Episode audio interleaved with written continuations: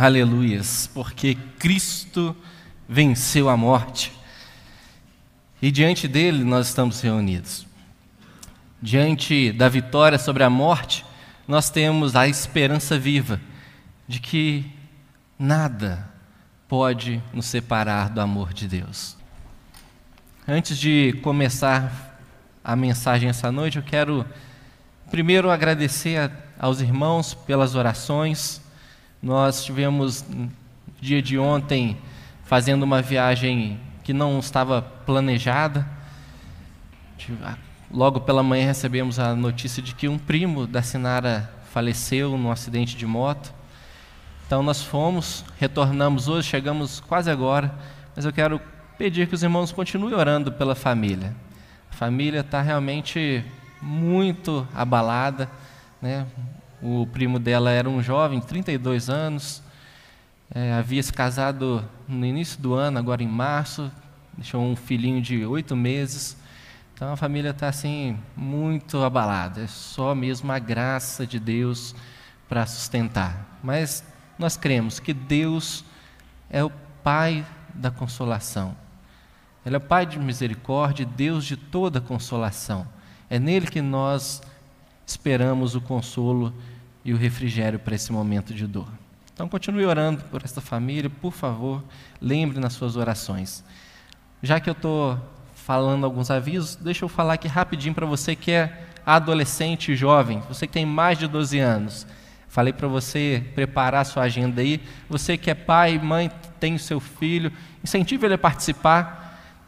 Nos próximos sábados, nós vamos colocar hoje à noite ainda a programação com o endereço certinho lá no grupo de comunicação da igreja. Se você não faz parte do grupo de comunicação, não vá embora. Não só jovem adolescente, mas você é adulto, você que nos visita, tem ali, ó, logo na saída, um cartãozinho com QR Code para você poder acessar o convite. É um grupo que você só vai receber as informações, ele é fechado, não tem interação e você vai ter todas as informações das programações deste mês agora de agosto.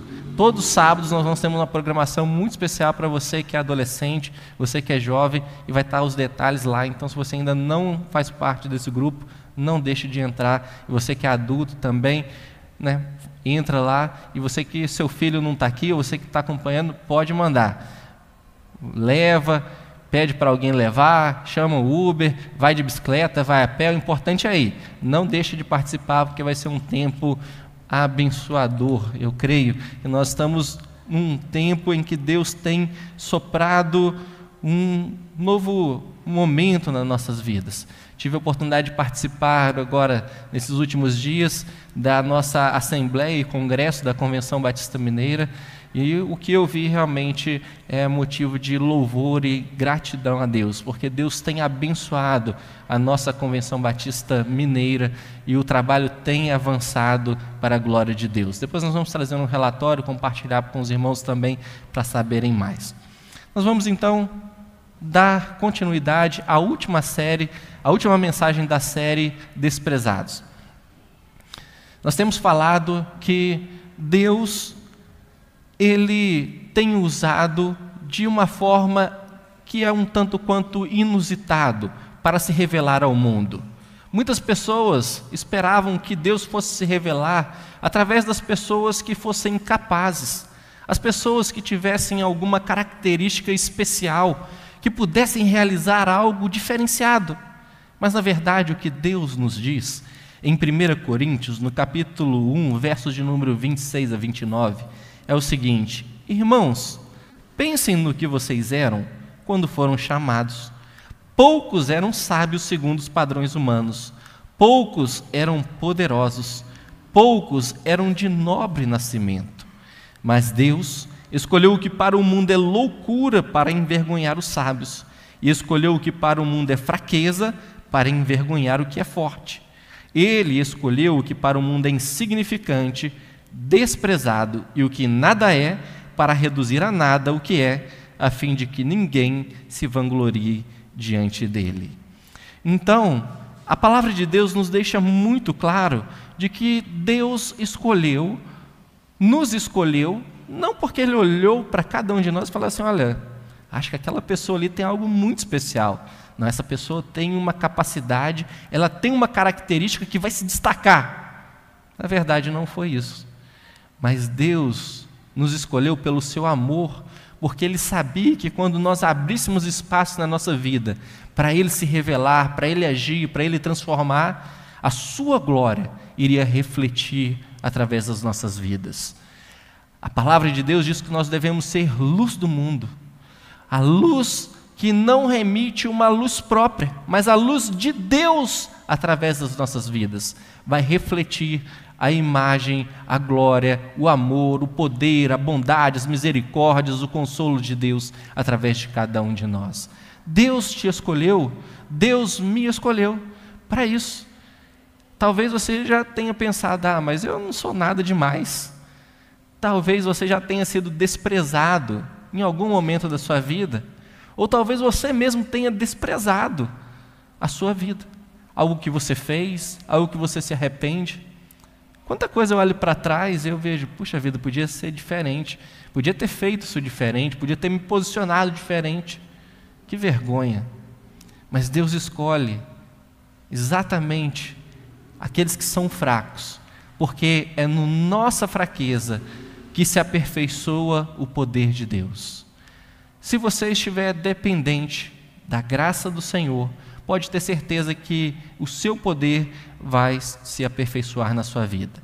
E hoje, encerrando essa série de mensagens, quero convidar você para ler dois versículos que se encontram no, no livro de 1 Crônicas, no capítulo de número 4, versos de número 9 e 10. Esses dois versículos nos falam da uma talvez de as, uma das menores biografias encontradas na Bíblia. Não se sabe muito a respeito deste homem, mas o que esses dois versículos nos dizem são suficientes para nos trazer o entendimento de que Deus é um Deus que pode mudar completamente a nossa história, a nossa realidade, a nossa vida, porque Deus é um Deus vivo, é um Deus que realmente nos ama e se importa conosco. 1 Crônicas, capítulo 4, verso de número 9 e o verso de número 10. Começa o texto assim: Jabes foi o mais honrado do que seus irmãos. Sua mãe lhe dera o nome de Jabes, dizendo: Porque com dores o dei à luz. Jabes invocou o Deus de Israel, dizendo: Que tu me abençoes que aumentes a minha propriedade, que a tua mão me proteja e não permita que eu seja afligido pelo mal. E Deus lhe concedeu o que pediu. Quero convidar você para orar mais uma vez, pedindo a Deus que fale conosco nesta noite. Pai, nós acabamos de ouvir a tua palavra e nós pedimos que o teu Espírito fale aos nossos corações, trazendo direção, trazendo restauração, trazendo a sua vontade, que é boa, perfeita e agradável. Encha o nosso coração de fé através dela, para que possamos, em obediência, responder a ela, aplicando-a na nossa vida. Essa é a nossa oração, em nome de Jesus. Amém.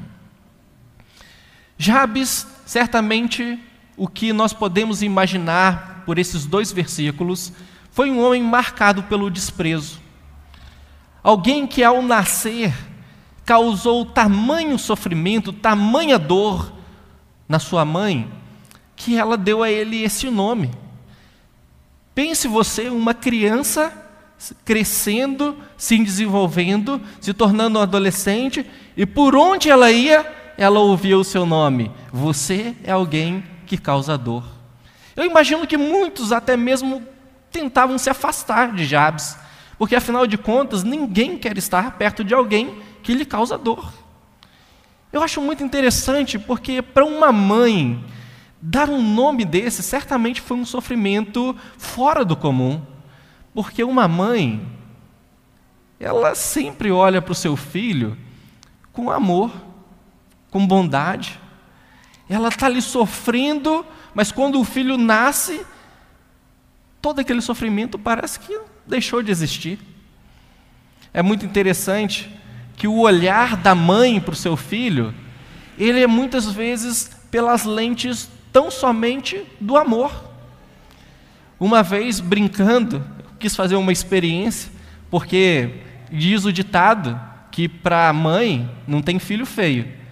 E aí eu fui brincar com a minha esposa e falei assim, Nara, olha só esse menino. Que menino feio, né? Não vou falar qual, porque poderia ser qualquer um. Recém-nascido, quando nasce, é um pouco diferente mesmo. Olha só que coisa feia. Ela falou assim: Ah, não acredito que você está falando isso. Eu falei, não, olha só, o que, que, é isso? Aí eu mantinha a seriedade, né? E ela falou: Não, não acredito, você está. Não, olha só, não é possível. O que, que vai ser desse menino? Está perdido. Ela ficou brava e começou a brigar comigo. Para a mãe, não tem filho feio. Mas aquela mãe, ela causou tanto sofrimento que ela deu um nome de dor àquele filho. Você é alguém que me causou dor. E eu imagino ele crescendo no ambiente familiar como sendo aquele o responsável por uma dor. Esse texto nos chama a atenção para o fato de que muitas vezes a realidade do desprezo, ele pode estar acontecendo inicialmente dentro das nossas próprias famílias. Nós estamos diante de situações em que nem nos percebemos. Parece comum chamar alguém pelo seu nome, mas nesse caso, era alguém que era chamado constantemente por um nome que era um nome de desprezo. Talvez nós estamos desprezando as pessoas com quem nós convivemos no dia a dia e nem nos damos conta disso, nem nos percebemos. Às vezes achamos que é sem querer, é automático. Mas no fundo, no fundo, aquilo machuca. Nós estamos também desprezando e causando dor nas pessoas. Talvez diante de todos, nós mantemos uma aparência de alguém que não tenha dificuldades, mas dentro de casa, talvez seja esse ambiente marcado pela dor, pelo sofrimento, pelo desprezo, por uma realidade que muitas vezes não é exposta porque as pessoas não querem expor a sua dor. Mas é interessante que Jabes, ele teve uma atitude que mudou radicalmente a sua vida. Nós poderíamos pensar que ele seria alguém condenado a viver toda a sua vida como alguém rejeitado, como alguém marcado por essa história terrível. Mas ele se deu conta de que existia um Deus poderoso, um Deus vivo e verdadeiro, a qual ele poderia recorrer, a qual ele poderia contar, ele poderia confiar que Deus tinha poder suficiente para fazer algo diferente na sua vida. Como alguém que cresceu e foi criado na cultura judaica, ainda quando criança, eles tinham contato com o Pentateuco.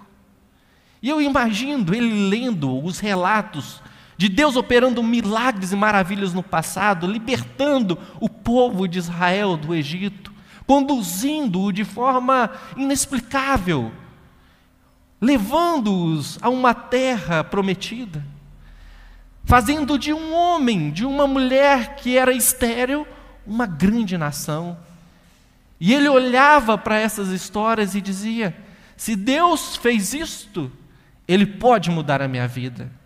Porque a finalidade de ouvir e ler a palavra de Deus, de ouvir os testemunhos daquilo que Deus fez, é encher o nosso coração de fé para dizer: se Deus fez isso no passado, Ele pode fazer isso na minha vida. Jabes tinha essa convicção. Ele não se limitou à circunstância que estava à sua volta, ele não ficou preso ao seu desprezo. Mas ele disse: Eu tenho ouvido falar de um Deus que é poderoso, que pode fazer milagres e maravilhas, e ele pode mudar a minha realidade. Ele não pediu que mudasse o seu nome. É interessante que alguns personagens, quando têm um encontro com Deus, eles tiveram o seu nome mudado. Não foi este o caso. Mas ele não se importava, porque maior do que o seu nome era aquilo que Deus poderia fazer na sua vida. Quantas vezes nós limitamos a ação e o poder de Deus? Quando Jesus estava diante dos religiosos, dos mestres da lei, da, os mestres da lei, os doutores que conheciam tudo da Bíblia, ele disse o seguinte: vocês erram porque vocês não conhecem as Escrituras e nem o poder de Deus. Não conhecem as Escrituras porque elas dão testemunho de mim. Eles liam os textos, mas não conseguiam compreender que diante deles estava o Deus encarnado, o Deus Todo-Poderoso, o Deus que veio ao mundo para vencer a morte. E além disso, eles não conheciam o poder de Deus. No Evangelho de Lucas, no capítulo 1, quando o anjo está anunciando a Maria o milagre da encarnação de Deus, ele disse: Para Deus nada é impossível. Maria estava se perguntando, mas como isto pode acontecer? Ela não duvidou daquilo que o anjo havia lhe anunciado. Ela creu, mas ela não sabia como. Como não importa. O que você precisa saber é que para Deus nada é impossível. Jabes tinha essa convicção. Jabes, ele ousou se apresentar diante de Deus. Ele ousou entrar com confiança diante de Deus. O autor da carta aos Hebreus, ele diz que nós devemos entrarmos com confiança diante da presença do trono da graça de Deus para sermos socorridos em tempo oportuno. O socorro de Deus está à nossa disposição. Deus não está com as suas mãos encolhidas. Deus não está com os ouvidos tampados. Deus não está com os seus olhos fechados para que não possa ver a nossa dor. Deus está ouvindo as nossas orações. Deus espera de nós uma atitude de fé e confiança, de que assim como tantos homens e mulheres que foram marcados por dor e sofrimento, Ele pode mudar a nossa realidade, Ele pode transformar a nossa tristeza em alegria, Ele pode transformar a nossa dor em paz. Ele pode mudar a nossa realidade de escassez para bonança. Ele tem todo o poder. Ao nome de Jesus foi dado todo o poder, toda a autoridade nos céus e na terra. Jesus ensinou que quando nós fôssemos orar, nós deveríamos fazê-lo crendo que já o recebemos. Nós precisamos pedir a Deus confiando que dele vamos receber socorro, vamos ser ajudados, que a bênção dele será derramada sobre as nossas vidas. Jabes tinha essa convicção. Ainda que tudo à sua volta dissessem que não era possível, ele creu que Deus era aquele que mudaria a sua realidade. Talvez ele já tivesse tentado de diversas formas. Talvez ele havia crescido buscando ser aceito pela sua própria família, vencendo esse desprezo pelo seu início da sua vida. Talvez ele deve, ter, ele deve ter tentado fazer tantas coisas para ser aceito pela sua comunidade, para não ser visto mais como alguém marcado por causar dor e sofrimento até que ele percebeu que quem poderia fazer isso era Deus. Eu quero dizer a você nessa noite, tudo que você tem procurado em outros lugares, você só vai encontrar em Deus. A mudança que você precisa está em Jesus Cristo, na palavra de Deus. Talvez você tenha se desgastado, se esforçado, feito muitos sacrifícios para mudar uma realidade. Pare de lutar. Se apresente a Deus, deixe que Ele lute as suas guerras, deixe que Ele conduza a sua vida, deixe que Ele abra os caminhos, deixe que Ele derrame o seu poder e a sua glória, para que você veja que Deus é Deus vivo, que Deus é um Deus que se importa com você, que Deus está atento às suas orações, que Deus está querendo se revelar, que Deus está querendo mostrar que nós somos amados e aceitos por eles. Peça a Deus com confiança, crendo. Tiago, escrevendo a sua carta, ele diz que muitas vezes nós pedimos e não recebemos porque pedimos mal, pedimos para o nosso próprio deleite, para o nosso próprio interesse.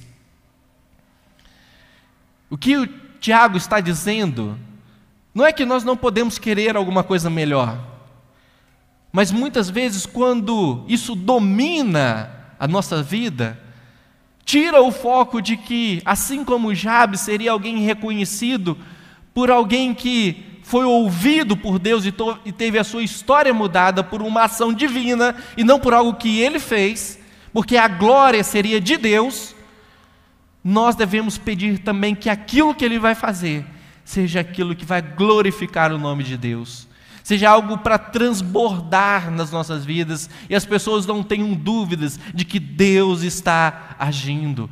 Quando alguém olhar para você, vai dizer: Eis ali alguém abençoado por Deus. Aquele homem, aquela mulher, aquele jovem, aquela jovem é alguém abençoada por Deus.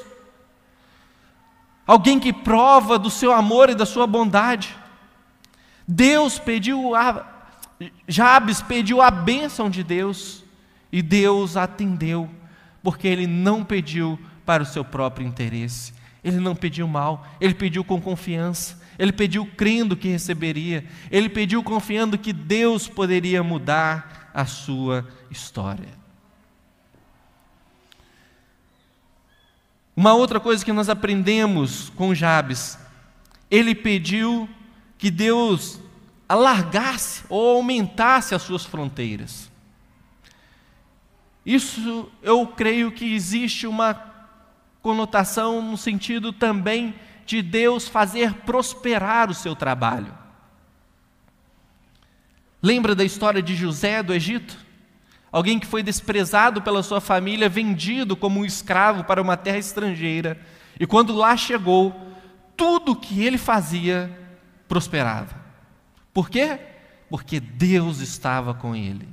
Não é porque ele era bom, não é porque ele era especial, mas porque Deus abençoava o seu trabalho. Peça a Deus para abençoar aquilo que você faz. Provérbios, no capítulo de número 16, diz que ao coração do homem pertencem os planos, mas a resposta vem dos lábios do Senhor. Ele diz: consagre ao Senhor os teus desígnios, para que eles sejam bem-sucedidos. Entregue a Deus o fruto do seu trabalho. Lembre daquilo que o salmista diz: aquele que anda lançando as sementes, ainda que com lágrimas, vai chegar o tempo de colher.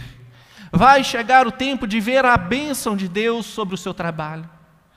Muitas pessoas estão esperando Deus abençoar, mas não estão fazendo o seu trabalho, não estão lançando a semente, não estão se dedicando a fazer o que é preciso. Jabes diz: Senhor, abençoa o meu trabalho, aumente as minhas terras, amplie as minhas fronteiras, faça-me prosperar. Ele, a bênção de Deus não era um. Aqui eu quero deixar claro que não é única, exclusivamente, um sinal de que Deus está abençoando a prosperidade. Não é. Não fique pensando, ah, então agora Deus tem que me abençoar financeiramente. Não, não é. Deus nos dá todas as bênçãos espirituais em Cristo. Todas. Todas. Naquele momento, as suas propriedades eram sim um sinônimo de que ele estava sendo abençoado por Deus, de forma que as pessoas que vissem não teriam dúvidas de que aquilo estava acontecendo porque ele era alguém abençoado por Deus. E quando ele estende as suas propriedades, as suas fronteiras, eu acredito que ele começa também a transbordar disso para a vida da sua família para a vida da sua comunidade. Porque o texto que nós lemos começou dizendo que Jabes foi o mais honrado do que os seus irmãos. Eu creio que se há esse reconhecimento por parte da sua família, como alguém que é marcado por um nome de dor e sofrimento e agora ele é honrado pela sua família, é porque é alguém que está vivendo não só para si, mas ele consegue transbordar a bênção de Deus e alcançar outras pessoas e mudar também a realidade das pessoas que estão à sua volta. Deus quer nos abençoar, mas Ele quer fazer isso também para que outras pessoas sejam abençoadas através daquilo que Ele tem colocado nas nossas mãos. Deus tem nos chamado para colocar tudo o que temos e somos diante dEle, porque aquilo que nós temos e colocamos diante dEle, ainda que seja considerado pouco, talvez Jabes tinha algo que era muito pequeno, mas ele falou: Senhor, está aqui, está diante do Senhor, faça um milagre. E eu quero chamar a sua atenção, porque muitas vezes os milagres que Deus realiza na nossa vida são milagres de multiplicação, não são milagres de adição. Deus multiplica. Deus é um Deus que faz transbordar, Ele não nos abençoa de forma limitada. As bênçãos dele são sem medidas nós podemos provar. Peça a Deus para abençoar o seu trabalho. Peça a Deus para abençoar a empresa que você trabalha. Pare de reclamar. Jabes poderia ficar reclamando a vida toda. Poderia ficar murmurando. Mas ele falou: Deus, abençoa o meu trabalho. Abençoa os meus bens. Abençoa meu patrão, que não fala que ele tinha patrão, mas eu estou falando para a gente hoje. Abençoa o meu supervisor. Peça a Deus para abençoar o seu trabalho. Peça a Ele para te fazer prosperar. Ah, Glaucio, mas você não conhece o meu chefe. Lembra da história de José? Ele era um escravo. Aonde ele foi, todos reconheciam que ele era alguém abençoado por Deus, mas em todos os lugares as coisas davam pela culatra, o tiro saía pela culatra. Tinha alguém que armava alguma coisa, alguém ele ajudava alguém e a pessoa esquecia dele. Mas ele não foi esquecido por Deus. Eu quero que você tenha convicção de que Deus não se esquece de você. Peça a bênção de Deus para o seu trabalho, peça a bênção de Deus onde você tem recebido o pão de cada dia. Uma outra coisa que nós aprendemos de Jabes é que ele pediu a presença de Deus na sua vida. A presença de Deus é, sem sombra de dúvida, a maior bênção que podemos ter. Porque na presença de Deus nós temos tudo o que precisamos. E quando eu digo tudo, eu não estou me referindo a tudo que nós queremos, mas tudo que nós precisamos estar nele. Significa que nós vamos enfrentar sim momentos difíceis, vamos passar por perdas, por dores, por tragédias, mas em Deus nós vamos encontrar tudo o que precisamos. Jabes poderia ter sido abençoado financeiramente, Deus poderia ter feito prosperar o seu trabalho, mas ele poderia não contar com a presença de Deus. Eu me lembro de um momento muito importante na história do povo de Israel, quando Deus está prestes a conduzir o povo a entrar na terra prometida, depois de enviar os espias, um de cada tribo de Israel, para conhecer a terra e trazer um relatório. Diante de um relatório pessimista, trágico, Apenas dois espias disseram que a terra era boa e que Deus iria abençoá-los, que eles deveriam entrar e tomar posse da terra. Mas os dez outros, espias disseram que seria uma tragédia, que era melhor eles voltarem para morrer no deserto. E naquele momento de tensão, quando Deus percebe a dureza do coração do seu povo, Deus se revela a Moisés, o líder daquele tempo, e diz: Moisés, olha só, eu estou cansado desse povo. Pode ir, eu vou mandar um anjo à frente de vocês. Ele vai conquistar essa terra, ele vai abençoar vocês, mas eu não vou mais com esse povo. Eu não quero mais. E o que Moisés ouve é algo que é uma tragédia anunciada.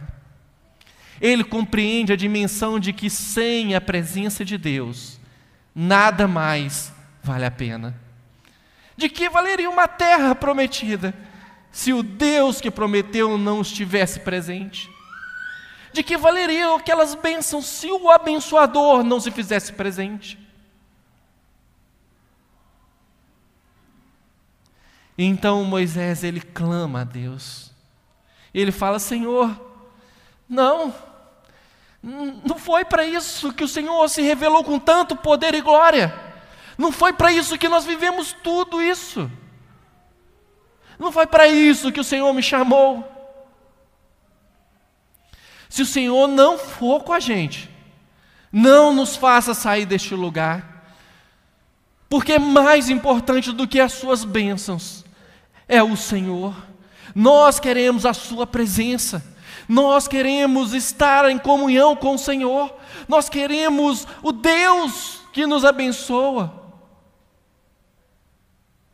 Muitas vezes nós nos relacionamos com Deus como uma criança infantilizada, que se aproxima do Pai apenas para receber aquilo que do Pai pode ser obtido. Nós pedimos, ficamos alegres porque recebemos um presente, uma benção, e nos esquecemos que muito melhor do que qualquer benção, do que qualquer presente, é a presença do Pai. Porque dele vem a vida. Dele vem tudo que somos. Fora dele não subsistimos, não conseguimos caminhar. Não há vida em abundância, há sobrevida, há subsistência. Há alguém abençoado, mas vazio, porque o que nos preenche e sacia a nossa alma é Deus, é o seu Espírito, é a vida que flui através do Espírito de Deus em nós. Jabes tinha essa consciência. Ele clamou pela presença de Deus, que a tua mão esteja sobre mim. Deus, eu quero as tuas bênçãos, mas muito mais do que as bênçãos, eu quero o Senhor. E eu me lembro também da história de Jó, alguém que era abençoado por Deus, reconhecida na sua cultura, na sua família mas dele é tirado tudo. É-lhe arrancado tudo que ele tem, tudo que ele possui. A sua família, os seus bens, a sua saúde. Porque a história de Jó nos revela exatamente o grande dilema da humanidade. Deus chama Satanás e diz: Olha lá o meu servo Jó. Ele me ama de todo o coração. E Satanás então diz: Mas também, Deus, fácil te amar desse jeito. Senhor dá tudo para ele. Deixa eu tirar. Vamos ver se ele não vai blasfemar. Se ele não vai te odiar. E então Deus permite, tira tudo. Porque Ele sabe que isso são bênçãos advindas de mim. Mas Ele sabe que muito antes das bênçãos, eu sou Deus vivo e verdadeiro. Eu sou que o gerou. Eu sou aquele que criou todas as coisas e o sustento pelo meu poder.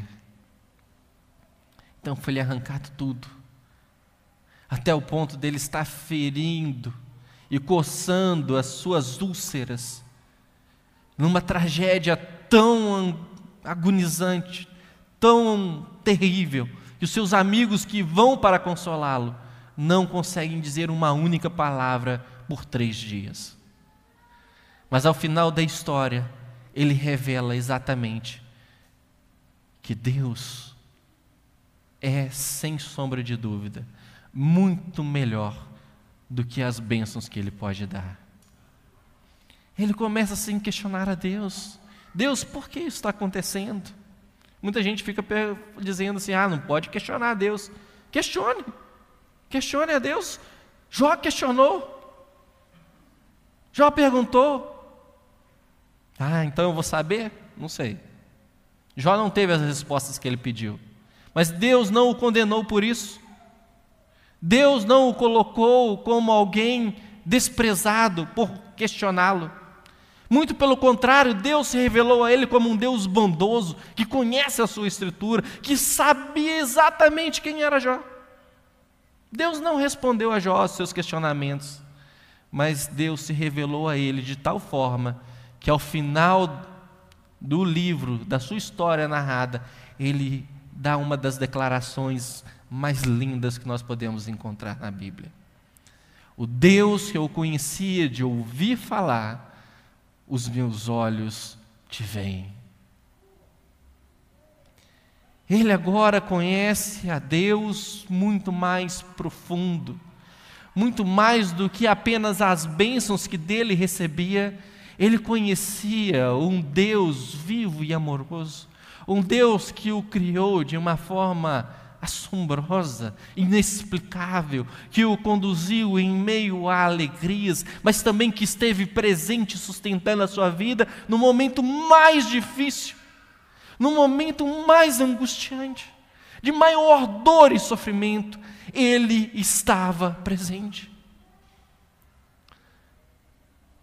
O salmista, no momento de muita dor, ele pergunta para a sua alma: Alma, por que estás abatida? Por que se perturbas dentro de mim? A certeza que ele tinha é que, ainda que ele morresse, os seus olhos veriam de ver a glória de Deus revelada. Nós precisamos ter Deus como tudo o que nós precisamos. Não importa se você vai ser abençoado ou não. Não importa se Ele vai fazer prosperar esse trabalho. Eu creio que Deus quer nos abençoar, sim. Mas Deus pode ter um propósito de um momento ou outro nos colocar numa situação em que nós vamos passar por uma provação. Deus não nos tenta, mas Ele permite algumas provações para que ainda mais provemos do seu amor, da sua bondade, da cura, da transformação, da libertação. E ele clamou pela proteção de Deus. Ele diz: Deus, livra-me, proteja-me, porque a despeito de tudo que o Senhor pode fazer, quer estar guardado em Ti. Jabes nos traz esses ensinamentos. Eu quero nessa noite convidar você a se aproximar de Deus com a mesma confiança que Jabes de que Deus pode mudar a história da sua vida. Deus tem todo o poder. Ele já demonstrou isso. Se você puder, lembre de situações em que você viveu no passado. Lembre agora que você diz assim: não tem mais jeito. Isso aqui não tem explicação. Isso foi um milagre. Lembre disso. Porque o profeta Jeremias, no momento de muita dor, ele diz: Eu quero trazer à memória aquilo que pode me dar esperança, e aquilo que pode nos dar esperança é aquilo que Deus fez. Porque Deus que fez aquilo no passado, na sua vida, na história bíblica, é o mesmo hoje, é o mesmo sempre e será para sempre. Este Deus está aqui, está diante de nós, esperando que nós clamemos, que nós pedimos possamos pedir a Ele que nos abençoe. Deus já fez milagres e Ele pode fazer muito mais nas nossas vidas. A palavra de Deus nos diz que Ele é poderoso para fazer infinitamente mais do que tudo aquilo que nós pedimos ou pensamos, pelo Seu poder que opera em nós. A Ele seja a glória na igreja para todo sempre. Amém amém diante do Cristo, que tem poder para salvar, que nós dissemos que nós estamos na presença dEle, eu quero te convidar para colocar a sua vida nessa noite.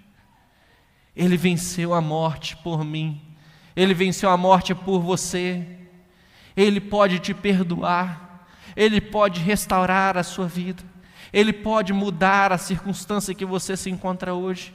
Ele pode trazer, fazer nova todas as coisas. Ele pode derramar sobre o seu amor, Ele pode derramar o seu amor sobre a sua vida. Ele pode abençoar o seu trabalho, fazer prosperar o seu trabalho. Ele pode se fazer presente todos os dias, te sustentando. E se você já provou da presença de Deus na sua vida, eu quero convidar para você para pedir: Deus, faça outra vez. Deus, se revele mais uma vez. Deus, fale mais uma vez, porque uma palavra basta. Uma palavra do Senhor nós precisamos. Uma palavra do Senhor é suficiente para nos sustentar por toda a eternidade. Feche seus olhos. Quero convidar o ministério de louvor. Eu quero convidar você para orar nesse instante e fazer desta canção a sua oração. Não sei como você tem vivido, como você chegou aqui nesta noite, mas Deus tem falado que Ele espera fé no, de cada um de nós. De tantas, diante de tantas situações, nós estamos aqui clamando que Deus faça outra vez, mais uma vez, um milagre nas suas vidas.